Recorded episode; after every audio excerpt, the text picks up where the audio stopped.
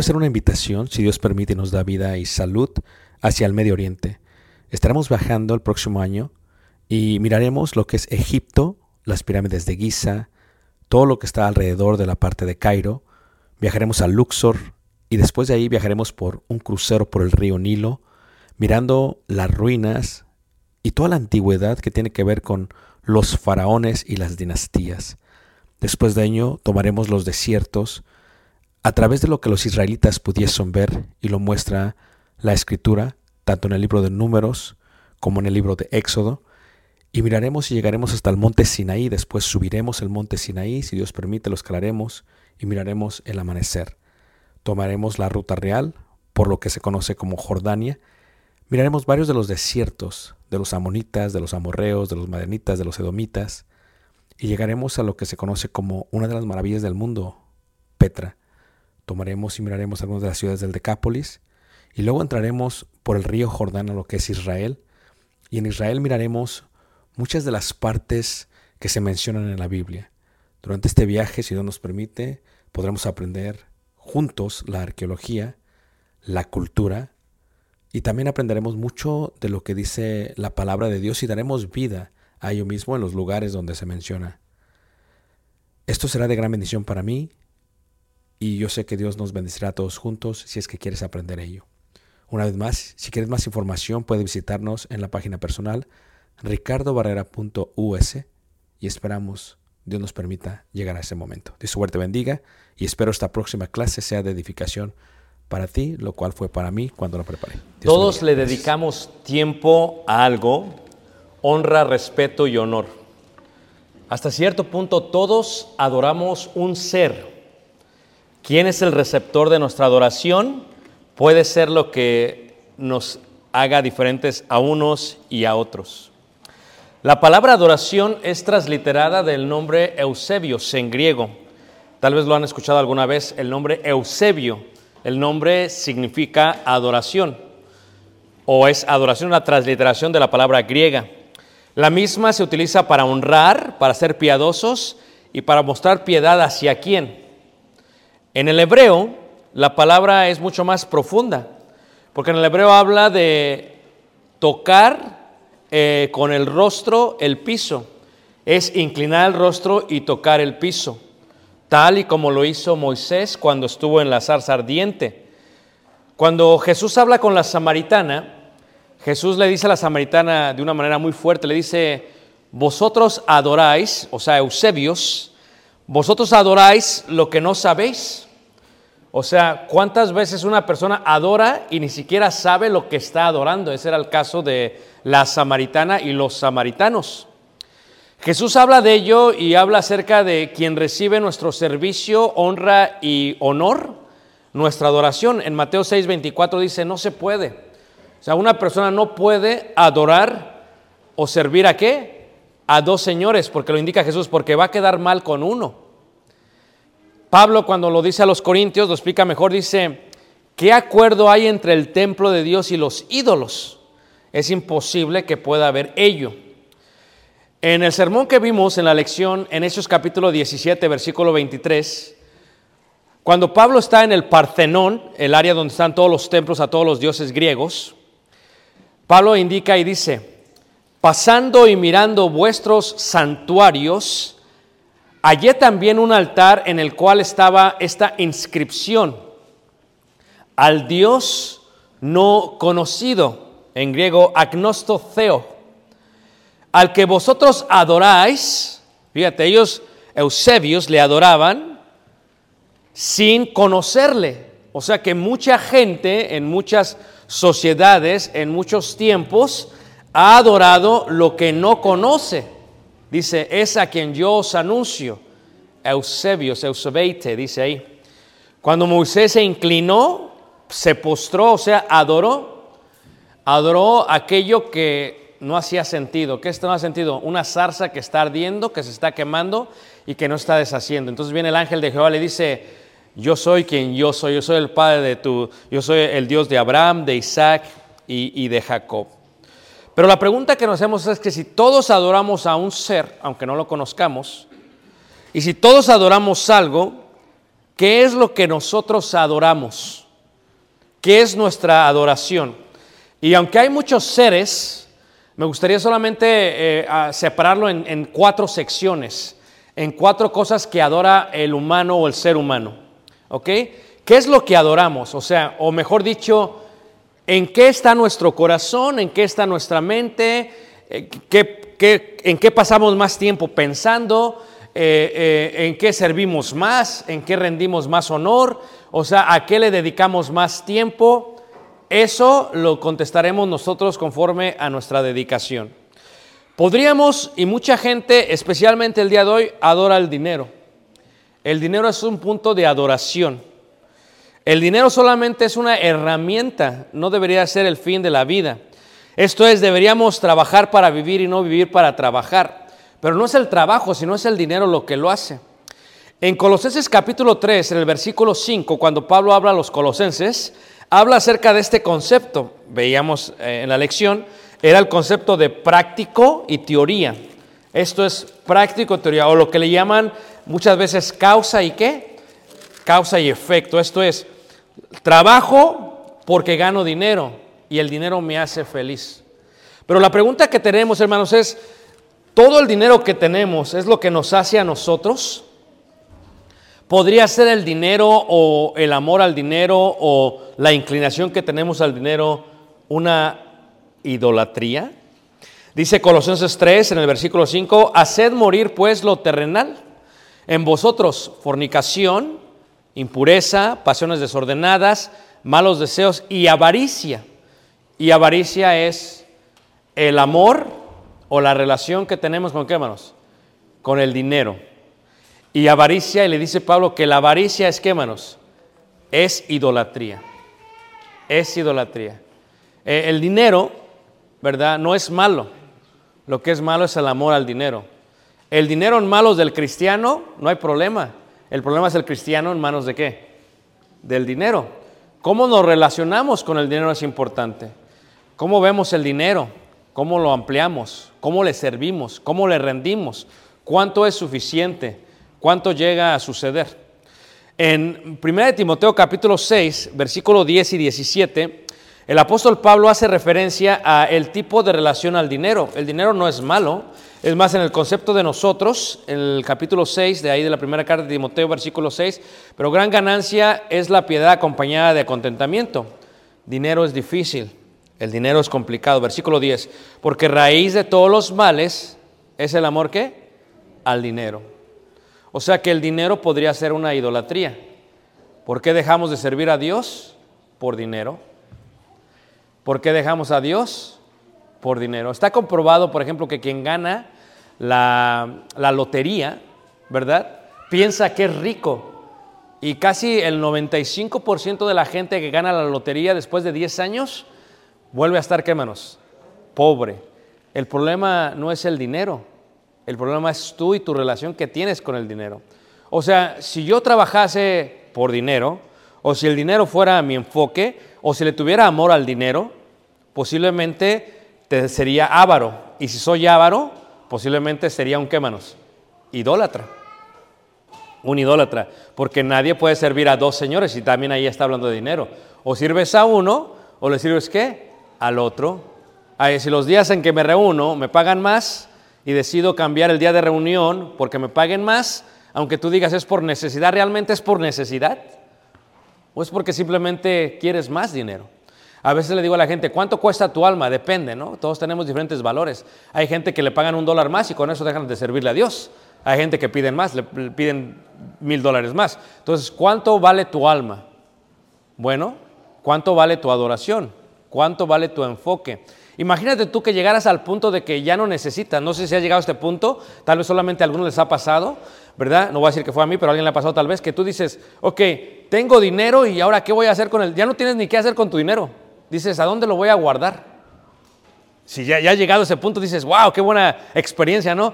Ahora, ¿qué voy a hacer? Ya no, o sea, ya no me den dinero, ¿no? Es parte de la gente. Los narcotraficantes dicen esto, ¿no? De tanto dinero que tenían, dice que lo empezaron a meter en la tierra. No sabían dónde meterlo, ¿verdad? Lo meten en el sótano, lo meten en la tierra, lo guardan en un lugar, lo meten en, en Suiza. No tienen que, imagínate no saber qué hacer con tu dinero. O sea, llega el punto que si tuvieras tanto dinero, tu vida, si vivieses toda tu vida, ni siquiera tu vida, tus años, tus días son suficientes para gastarte el dinero que tendrías. Eso no es la cantidad de dinero, sino es el amor al dinero. Y posiblemente que nosotros a través de nuestra dedicación, de nuestro honor, de la forma en que nos inclinamos a, estemos nosotros adorando, ¿qué manos? El ser del dinero. La pregunta sería, ¿es digno de adoración? Fíjate cómo dice el versículo 17. ¿Es malo tener dinero o no? ¿Había ricos en la iglesia? Totalmente. Dice 17, a los ricos de este siglo manda que no sean altivos, ni pongan la esperanza en las riquezas, las cuales son qué? Inciertas.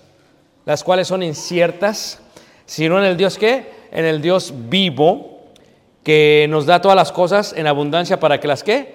Las disfrutemos. O sea, ¿Es digno de adoración o es el dinero? La respuesta simplemente es no, manos. Y te voy a decir por qué, hermanos, porque es incierto. El dinero es incierto, hermanos. Totalmente incierto. Aquellos que ya vivimos buen tiempo sabemos que el dinero es incierto. Cuando yo estuve en, este, en la compañía en la que trabajaba, este, tuvimos una, una clase de educación financiera y nos decían claramente, diversifica tu portafolio. Diversifícalo, dice, porque todo es incierto, dice. Pero de que se colapsa todo es difícil, pero se puede colapsar todo, todo yo. Imagínate tú la gente, hermanos, que tenía negocios en la franja de Gaza. Gente, yo he estado en esos lugares, gente que, que son dueños de restaurantes, de panaderías, de todo, hermanos. Y solamente con, con la idolatría de un Dios, solamente con lo que veíamos nosotros en cuanto al narcisismo, ¿verdad? El, eh, una ideología religiosa, lo echaron a perder todos, hermano. Un grupo de gobierno se mete a Israel y echa a perder todo. Ahora, toda esa gente que estaba ahí en los negocios, tenían su negocio y eran, les iba bien, además todo, ¿qué pasó? Bombardearon y ya está todo destruido. O sea, es incierto, nuestro negocio es incierto. O sea, imagínate tú, le decía yo a Tali, porque hablaba yo con el agente de viajes en Israel, eh, hablábamos cerca del año que viene, imagínate tú, todo el problema, pasó el COVID y, y todo, se les vino bajo todo el turismo, hermanos. Eh, pasa esto de, de la guerra en Israel ahorita, hermanos, y todo es incierto. O sea, es que todo es, o sea, no puedes, es que yo tengo un negocio y no, todo es incierto. O sea, solamente toma que la Walmart comete un error y, se va bajo la Walmart. Solamente pasa que aquí se comete un error y entremos en guerra y el día de mañana todos despertemos sin trabajo. Todo es incierto. Por lo tanto, ¿es digno de adoración el dinero? No, no deberíamos hablar porque es digno, no, no, es incierto. ¿Por qué? Porque es insaciable. O sea, en Eclesiastés capítulo 5, en el versículo 10 nos dice, por ejemplo, el rey Salomón, el hombre que viviese más sabio de la tierra, salvo Jesús, dice, el que ama el dinero no se saciará de dinero. El que ama el dinero no se saciará de dinero, ¿ok? Dice ahí, dice, y el que ama el mucho tener no sacará fruto. También esto es, ¿qué, hermanos? Es, no es digno de adoración el dinero. Recuerdo cuando me sentaron a mí eh, ahí en, la compañía que trabajaba y me ofrecieron, dicen, este Ricardo, decía Ricardo, así me llama Ricardo, porque no podemos llamar bien Ricardo, Ricardo. Ya, mira, tenemos esta propuesta, mira, ábrete estos restaurantes, necesitamos a alguien en, en Michigan, este, eh, eres latino, vamos a ampliarlo. Pero la idea, menos es que el dinero nunca es suficiente. O sea, es que puedes tener mucho y nunca es suficiente. O sea, es interminable, tienes más, tienes, ¿para qué quieres tanto? O sea, llega un momento que terminas sirviéndole, tu mente le sirve más al dinero que a lo que le debes de servir, que es, que es a Dios. Y, y es insaciable, hermanos. ¿Por qué? Porque me ofrecían tres, cuatro restaurantes, pero estaba seguro que el año después iba a querer otro restaurante. ¿O no es cierto, hermanos? Y luego después otro restaurante. Y luego uno nunca acaba, hermanos. Siempre quieres más y quieres más y quieres más. ¿Y por qué quieres más, hermanos? Porque es insaciable. ¿Es digno de maduración? No, hermanos. Dice la escritura que más vale, ¿verdad? Eh, el puño de mano sin tener nada y descansar bien en la noche que el puño lleno y no poder descansar en la noche, dice Eclesiastés. Es malo. No, no porque me puede causar problemas en casa. Por ejemplo, ahí en 15:27 de Proverbios indica que cuánta gente no tiene problemas en su casa por el dinero, porque es el enfoque de su adoración. Alborota su casa el codicioso, dice Salomón. Claro, no porque puede cambiar mi espíritu, me puede hacer soberbio, prepotente y altivo. No porque añade, no porque no añade valor a mi vida, hermano. Yo soy lo que soy sin dinero. Tú eres lo que eres sin dinero. Si tú piensas que tú eres lo que eres por tu dinero, creo que te vas a llevar una gran sorpresa. Decían ahí algunos, "Va, él está conmigo porque tengo dinero, pero cuando ya no hay nadie contigo es porque no tienes dinero, entonces están ahí por tu dinero, no por ti. Entonces, ¿qué pasa? El dinero puede ser eso. No porque me impide servir totalmente a Dios. ¿No podéis servir a qué? A Dios, señores. ¿Adoramos el ser del dinero? Posiblemente. O, otra cosa sería, adoramos el intelecto. Mucha gente ama el intelecto, lo veíamos esto. Ama los libros, ama los argumentos, ama el conocimiento. Pues ya que en la sabiduría de Dios el mundo no conoció a Dios mediante la sabiduría, agradó a Dios salvar a los creyentes por la locura ¿qué? de la predicación. ¿Cómo se desarrolla la adoración de un ser? Es una pregunta muy interesante, hermanos. ¿Cómo se desarrolla la adoración de un ser? ¿Ok? ¿O por qué desarrollamos ídolos en nuestra alma y cómo se desarrollan? Tiene que ver con dos puntos, dos necesidades que tiene el ser humano. Las necesidades integrales, hermanos, esa es una, y las necesidades de pertenencia. Mire, créelo, ¿ok? Eh, levante, eh, no quiero. ¿Quién de aquí era un estudiante puro 10, pura SAS? Levante la mano. Ahí, no sé, no sé. Ah, hermano Leonardo, aunque la levantes las dos, no te creo, ¿ok? Eh, levante la mano. Discúlpame, hermano, este, soy incrédulo en ese sentido. Levante la mano, ¿quién era? Ya veo algunos ahí, fíjate. No, digo, porque hemos platicado, me dice que no era muy bueno para la escuela. Entonces, ¿qué pasa? O sea, hablamos con la hermana y le decía este, acerca de le digo, yo no le pido a Cale que saque pura SAS, porque es mucho estrés, hermanos. Yo recuerdo, hermanos, un día que, que- que saqué un 9.5, así califica en México, estaba bien estresado. O sea, es punto 5, hermanos. Pero cuando ves toda la fotografía, realmente no, no importa tan, no me no importaba tanto ese punto 5. Me estresé como todo un mes, hermanos. Le agarré coraje al maestro, un coraje increíble porque yo me merecía un 10, decía yo, pero él me puso eso y porque le caía gordo, yo decía, pero pues me puso y me puso lo que me puso. Pero el intelecto puede ser una adoración, hermanos. Puede llegar a un punto, pero ¿por qué llegamos a ese punto? Fíjate. Veamos las necesidades de pertenecer. Es un sentido de seguridad. Fíjate. Si tengo salud, si tengo riquezas, si tengo posesiones, si tengo poder, si tengo control, siento que puedo pertenecer a un grupo. Y eso forma un ídolo. Estudio, no por crecer como persona, estudio porque quiero pertenecer a un grupo selecto. Porque quiero participar de alguien más. Por sentido de existencia, prestigio. O sea, es que quería estar, allá le llaman el cuadro de honor, quería estar ahí, hermanos. Cuando bajaron la foto fue un traumático para mí, ¿me entiendes? Estaban todas las fotos, ¿se acuerdan ustedes en México cómo las ponen, hermanos? Y, y entonces, blanco y negro, ¿va? La peor foto que te sacan para la, la- la- la- identificación, la credencial. Y luego cuando me bajaron así sentí, pero sentí así bien feo, dije, pero ¿por qué me estoy traumando? Ahora que soy grande dije, qué tonto soy, ¿va? O sea, ¿por qué me traumo por algo así, no? Todavía sigo pensando que le caía gordo a la maestra, pero es otra cosa. Eh, eh, es, es el prestigio. O sea, queremos tener prestigio, queremos ser atractivos, queremos tener un cierto perfil. El sentido de comodidad, la sustancia de la misma, la comida, el dormir de más, las amistades y la música. ¿Por qué nos formamos un ídolo en cuanto al intelecto, hermanos? Porque queremos esto, queremos pertenecer. Queremos. Necesito tener un cierto tipo de ropa. Necesito tener un cierto. Tiene que ser Starbucks. No puede ser McDonald's, ¿verdad? No voy a decir cuál es mejor porque me meto en problemas, pero tiene que ser Starbucks. Porque es el elitismo, ¿no? Es, es eso. Y, y en México hay muchos, muchos, eh, muchos cafés que sirven mucho mejor café que Starbucks, pero tiene que ser Starbucks. ¿Por qué? Porque es pertenencia. ¿verdad? Es la idea de estar, de, de- de ser cómodo. Es un sentido de valor, prestigio, aprobación de otros, éxito profesional, eh, apego a las personas, a las cosas. O sea, necesito hacer esto.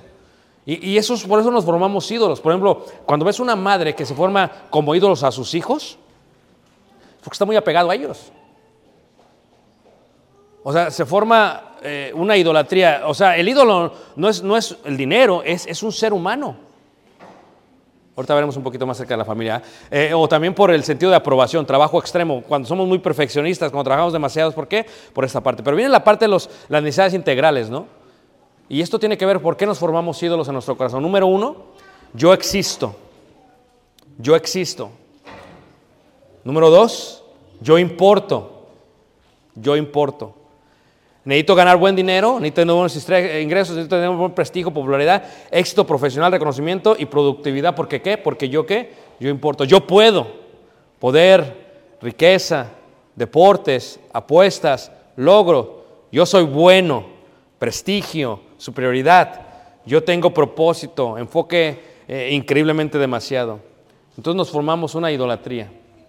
La mayoría de las cosas que hacemos, la mayoría de los ídolos que tenemos, la mayoría de los seres que adoramos tiene que ver con estas dos necesidades. Por eso lo hacemos. ¿Por qué celebras tal tradición? Porque tengo que ser parte de esto. Porque tienen que aprobarme mis papás. Porque si lo rechazo, no me aprueban. Y si no me aprueban, está mal. Y entonces se forma la idea de lo que es la idolatría. ¿Y qué es la idolatría? Es todo aquello que toma el lugar de Dios. ¿Por qué trabajo tanto? ¿Por qué quiero tanto dinero? Porque quiero ser parte de. Quiero tener un buen carro. Quiero tener una buena casa. Vi un meme que decía, por ejemplo, está una viejita ya de 90 años ahí en el asiento de avión, ¿verdad? Decía, cuando, cuando tenga un buen trabajo, cuando pague mi casa y cuando tenga mi carro y lo pague, me voy a viajar por todo el mundo. Pues ya para qué, dice alguno, ¿no?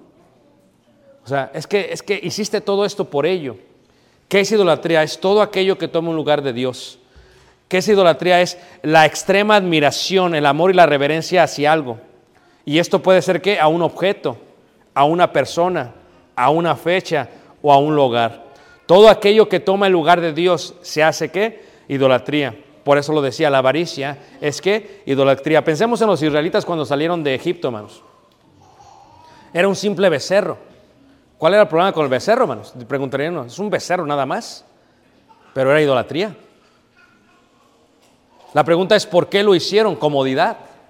¿Por qué lo hicieron perteneciente? ¿Por qué dijeron no lo vamos a hacer? ¿Por qué tenían que inclinarse? Porque para ellos era algo normal.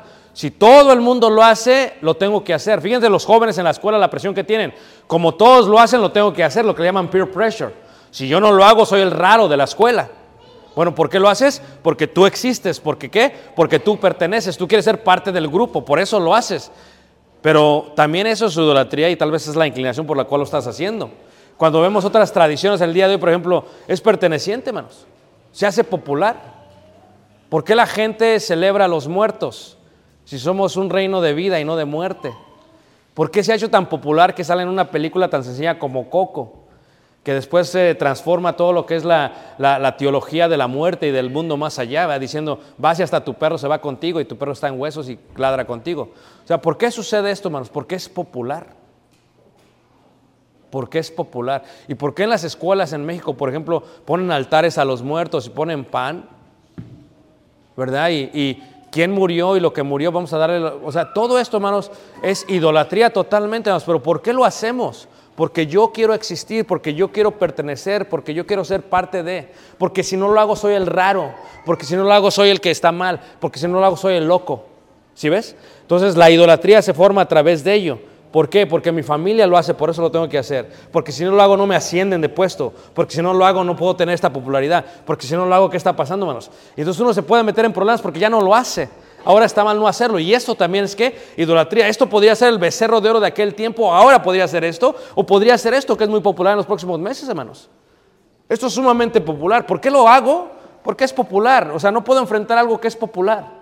Porque es perteneciente. O sea, es que todos lo hacen. ¿Por qué no lo puedo hacer yo? O sea, es el concepto de idolatría. Todos en Egipto salieron, todos lo hicieron. ¿Cuál era el problema? Hasta que bajó Moisés y dijo, ¿qué está pasando? Y rompió las piedras. O sea, es que no siempre lo popular es. La idolatría, hermanos, es un pecado según la Biblia. Cuando dice la Biblia esto, dice, pues hay, aunque hay algunos de, que se llamen dioses, sea en el cielo o en la tierra, como hay muchos dioses y muchos señores, para nosotros, sin embargo, solo hay un Dios, el Padre, del cual proceden todas las cosas, y nosotros somos para Él un Señor, Jesucristo, por medio del cual son todas las cosas, y nosotros por medio de Él. Solamente adoramos a Jesús. O, ¿quién es el centro de nuestra adoración? Porque todos adoramos algo. La pregunta sería, ¿qué becerro de oro tenemos? ¿Serán los deportes? Ayer fuimos con este, eh, al campamento con el comité, llevaron a los hijos todos los del comité, llevé a Caleb, ¿no? Llegamos, estaban este, eh, cocinando hamburguesas y uno de los hermanos eh, de aquí de, de- de West Chicago, ah, grandísimo como Caleb, ah, está hablando, eh, es grande, es fuerte el hermano, está haciendo las hamburguesas todo, y llegué y, y de alguna otra manera vio a mi hijo Caleb, ¿no? De lejos que venía. No, es mi hijo Caleb, ah, mira que le digo, sí está jugando fútbol. Y dice, ah, yo jugué fútbol. Y dice, es más, jugué para fútbol, me reclutaron de la high school y jugué para la universidad. Ya me empezó a decir todo. Acabé la universidad, me dieron becas, me empezó a decir todo, dice. Y luego tuvo una conversación interesante, empezó a hablar con Caleb empezaron a hablar de todas las posiciones que yo todavía no entiendo. Dice Caleb, por favor, entiende. Le digo, yo nada más entiendo touchdown. ¿Ah? Y Butterfingers, dice Pille. Es lo único que entiendo. Pero luego el hermano tuvo una conversación interesante con Tali. Y, y lo que le dijo él fue, nunca dejes que el deporte tome prioridad con Dios, para con Dios. Dice, te presionan de gran manera, dice, mis hijos estuvieron en deportes, dice, y yo nunca dejé que tomaran prioridad con Dios, porque el becerro de oro también puede ser el deporte, hermanos. ¿O no es cierto, hermanos? El becerro de oro puede hacer qué? Eh, los logros, los logros, ¿ves? El poder, el dinero o el corazón. Y la pregunta que nos hacemos el día de hoy es, ¿quién es nuestro becerro de oro?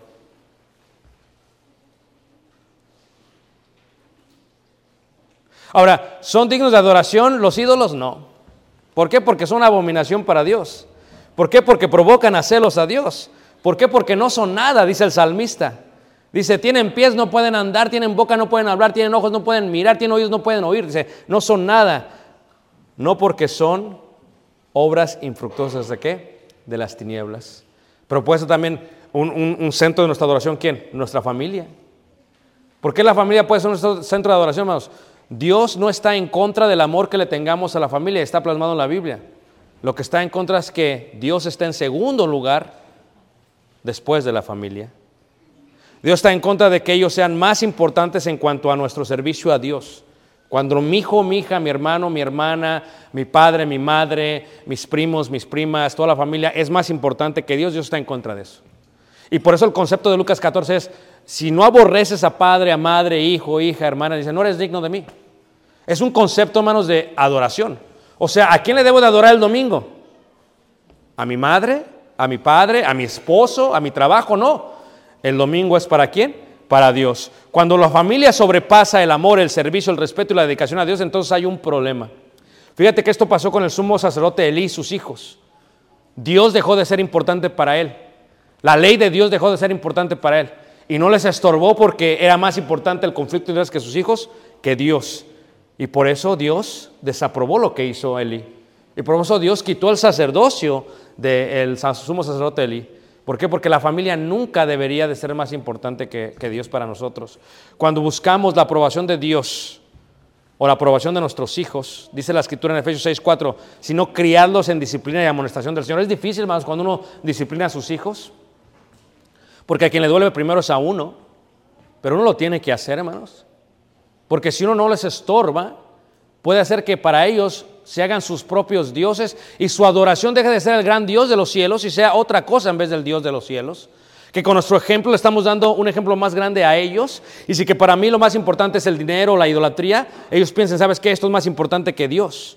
Cuando gastamos nuestros recursos en otros objetivos de la diversión y educación de los hijos, pero no estamos en las cosas del Señor. O sea, ¿cuántos de nosotros tenemos la oportunidad de, vamos a dar tiempo y recursos a que mi hijo se dedique a las cosas de Dios?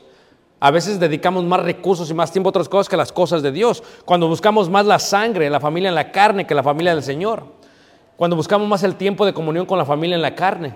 Y no digo que está mal, hermanos, no es que esté mal, pero hay veces es mucho mayor. Si tú dices, ok, en este último año, ¿con quién pasé más tiempo? ¿Con quién pasé más tiempo? Posiblemente tu familia es el centro de tu adoración. Y tal vez no lo habías visto de esa manera. El trato a la hermandad tiene que ser eh, justo. Son dignos de adoración, ¿no? Porque la familia es terrenal, hermanos. La familia simplemente no va a estar con nosotros. No porque la familia no siempre busca el bienestar de Dios. La familia busca su bienestar. No, ¿por qué? Porque la familia no siempre ofrece un ambiente positivo en la vida, hermanos. ¿Cuántos de nosotros hemos tenido que dejar de relacionarnos con gente, familiares, porque son tóxicos? Simplemente no es el ambiente que yo quiero que mi hijo vea, no es el ambiente que yo quiero crecer, no es la energía que quiero gastar, no es el tiempo que quiero pasar. O sea, lo quiero pasar si están dispuestos a escucharme en cuanto a Dios, pero si no, ¿por qué voy a gastar ese tiempo? ¿Y cuántos de nosotros, hermanos, no hacemos eso? Por eso no son dignos de una adoración. La pregunta es, ¿quién es digno? Algunos adoramos al Ser Supremo. Y yo siento, creo, pienso con todos mis hermanos que Él sí es digno. ¿Se acuerdan de ese himno? Exaltaré, mi Dios, mi Rey, y bendeciré tu nombre eternamente y para siempre. Cada día te bendeciré y alabaré tu nombre eternamente y para siempre. Grande es Jehová. Y ahí está la palabra, hermanos. Y digno. Él sí es digno. Él es digno de mis domingos. Él es digno de mi dinero. Él es digno de mi vida. Él es digno de mi tiempo. Él es digno de todo. Es lo que dice el salmista. La pregunta sería, ¿por qué? ¿Es acaso digno el Señor? Sí. Porque Él me amó primero. ¿Es acaso digno el Señor? Sí. Nosotros le amamos a Él porque Él nos amó. ¿Es acaso? Sí. Porque Él dio a su Hijo por mí y por ti. ¿Es digno el Señor? Sí. Porque de tal manera amó Dios al mundo que dio a su Hijo unigénito. ¿Por qué? Porque es misericordioso todos los días. El Señor es misericordioso y tardo, ¿qué? Para la ira. ¿Cuántas veces he cometido un error, hermanos? Y Dios está ahí siempre conmigo. Para rescatarme. Dice que sus misericordias son nuevas todos los días. Es digno el Señor totalmente. ¿Por qué? Porque Él es grande, dice la Escritura. Porque Él es Jehová. ¿Es digno Señor? Sí. ¿Por qué? Porque Él me hizo, hermanos. No nos hicimos nosotros mismos. O sea, cuando tú meditas en tu relación con Dios, ¿quién te hizo? Dios. ¿Quién te dio la esposa? Dios. Dice, el que haya esposa haya el bien y alcanza la benevolencia. O sea, Dios se la dio. ¿De quiénes son los hijos? De Dios, porque son qué? Herencia de Dios. O mi esposa, mi hijo, mi vida, mi trabajo, todo es de Dios. Por eso es digno de adoración. Más que la idolatría, más que un becerro de oro. ¿Por qué? Porque el becerro de oro no me ha dado nada. Más que el dinero, ¿por qué? Porque el dinero es incierto. Si yo pongo mi esperanza en Él, mañana puede ser que no lo tenga. Pero si pongo mi esperanza en Dios, mañana voy a tener a Dios una vez más. Por eso es seguro, porque Él nos hizo. Reconoced, dice el salmista, reconoced que Jehová es Dios. Fíjate cómo lo pide. Reconoce que Jehová es Dios. Reconoce que Jehová es Dios. Él te hizo y no tú a ti mismo, hermanos. No quiere decir que está mal que haya un partido que juegues. No está mal, hermanos. No está mal que te diviertas con tu familia, no está mal que comas, pero siempre bajo los parámetros que Dios pone. ¿Por qué? Porque lo sí, porque Él tiene todo, hermanos. ¿Se acuerdan ustedes cuando dice el Apocalipsis que estaba en eh, el apóstol Juan y tiene esta visión, ¿verdad? En la isla de Patmos, ¿verdad? Y luego eh, había un rollo con siete sellos y luego dice, pero no había quien lo abriera. Dice, yo me puse a llorar y yo lloraba porque no había quien lo abriera. Y luego de pronto eh, alguien dice, sí, pero hay alguien que puede. El Cordero dice, que está de pie inmolado el león de la tribu de Judá, dice. Él puede. Y dice, ¿por qué? ¿Por qué Él es qué, hermanos? Porque Él es digno. Porque Él es digno. Por eso dice el himno, generación a generación celebrarán tus obras y anunciarán tus poderosos hechos. Cada día te bendeciré. Fíjate lo increíble, hermanos. Cuando lo escribe David, hermanos, él entiende quién es Dios. En la hermosura de la gloria de tu magnificencia y en tus hechos maravillosos meditaré. Dice, del poder de tus hechos estupendos salvarán los hombres y yo publicaré tu grandeza, proclamarán la memoria de tu inmensa bondad y cantarán qué? Tu justicia. ¿Quién es digno de la adoración? Todos adoramos algo, hermanos. Todos. Toda la gente adora algo, hermanos. Todos. Unos adoran su trabajo, otros adoran su profesión, otros adoran dinero, otros adoran prestigio, otros adoran familia, todos adoran, otros adoran imágenes, otros adoran ídolos, otros adoran días, otros adoran fechas, otros adoran lugares, hermanos.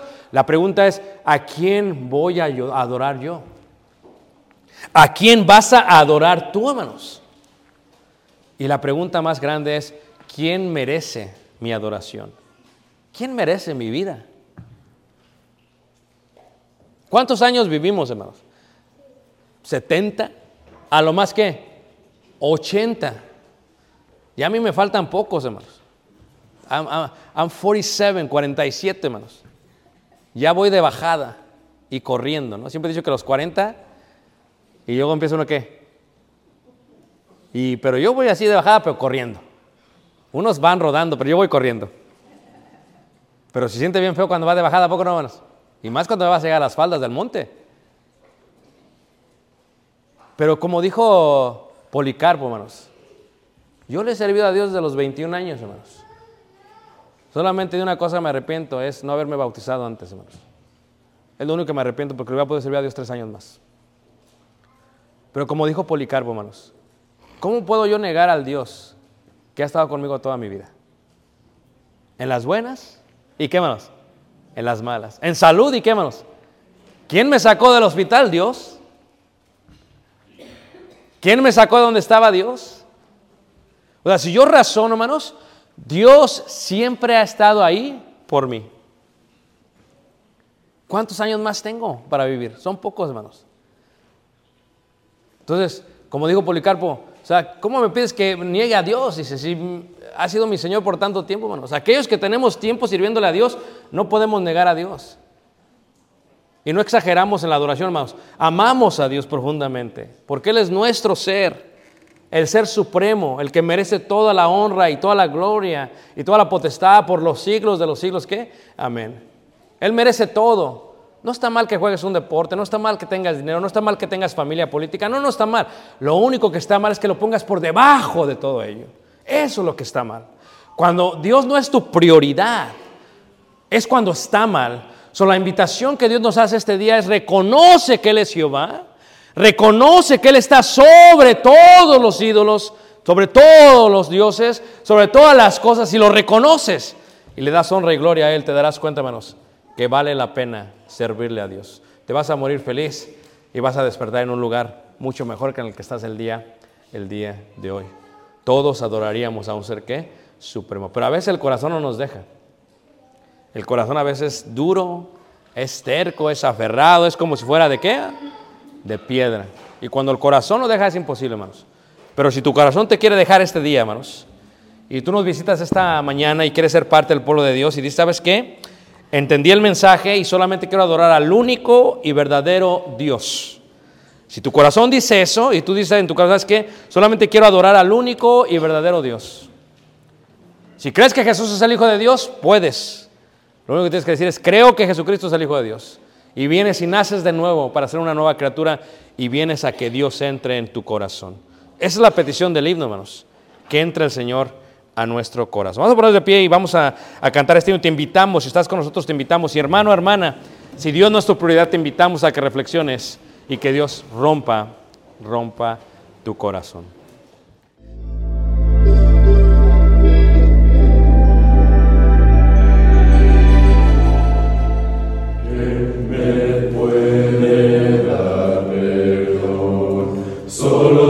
Jesús, la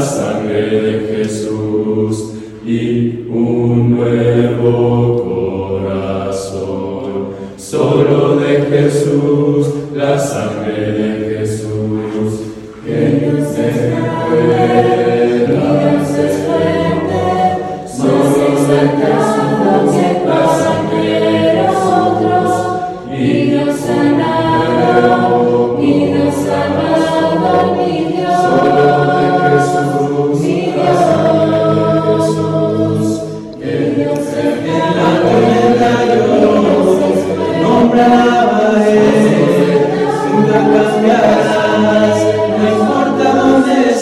Deus.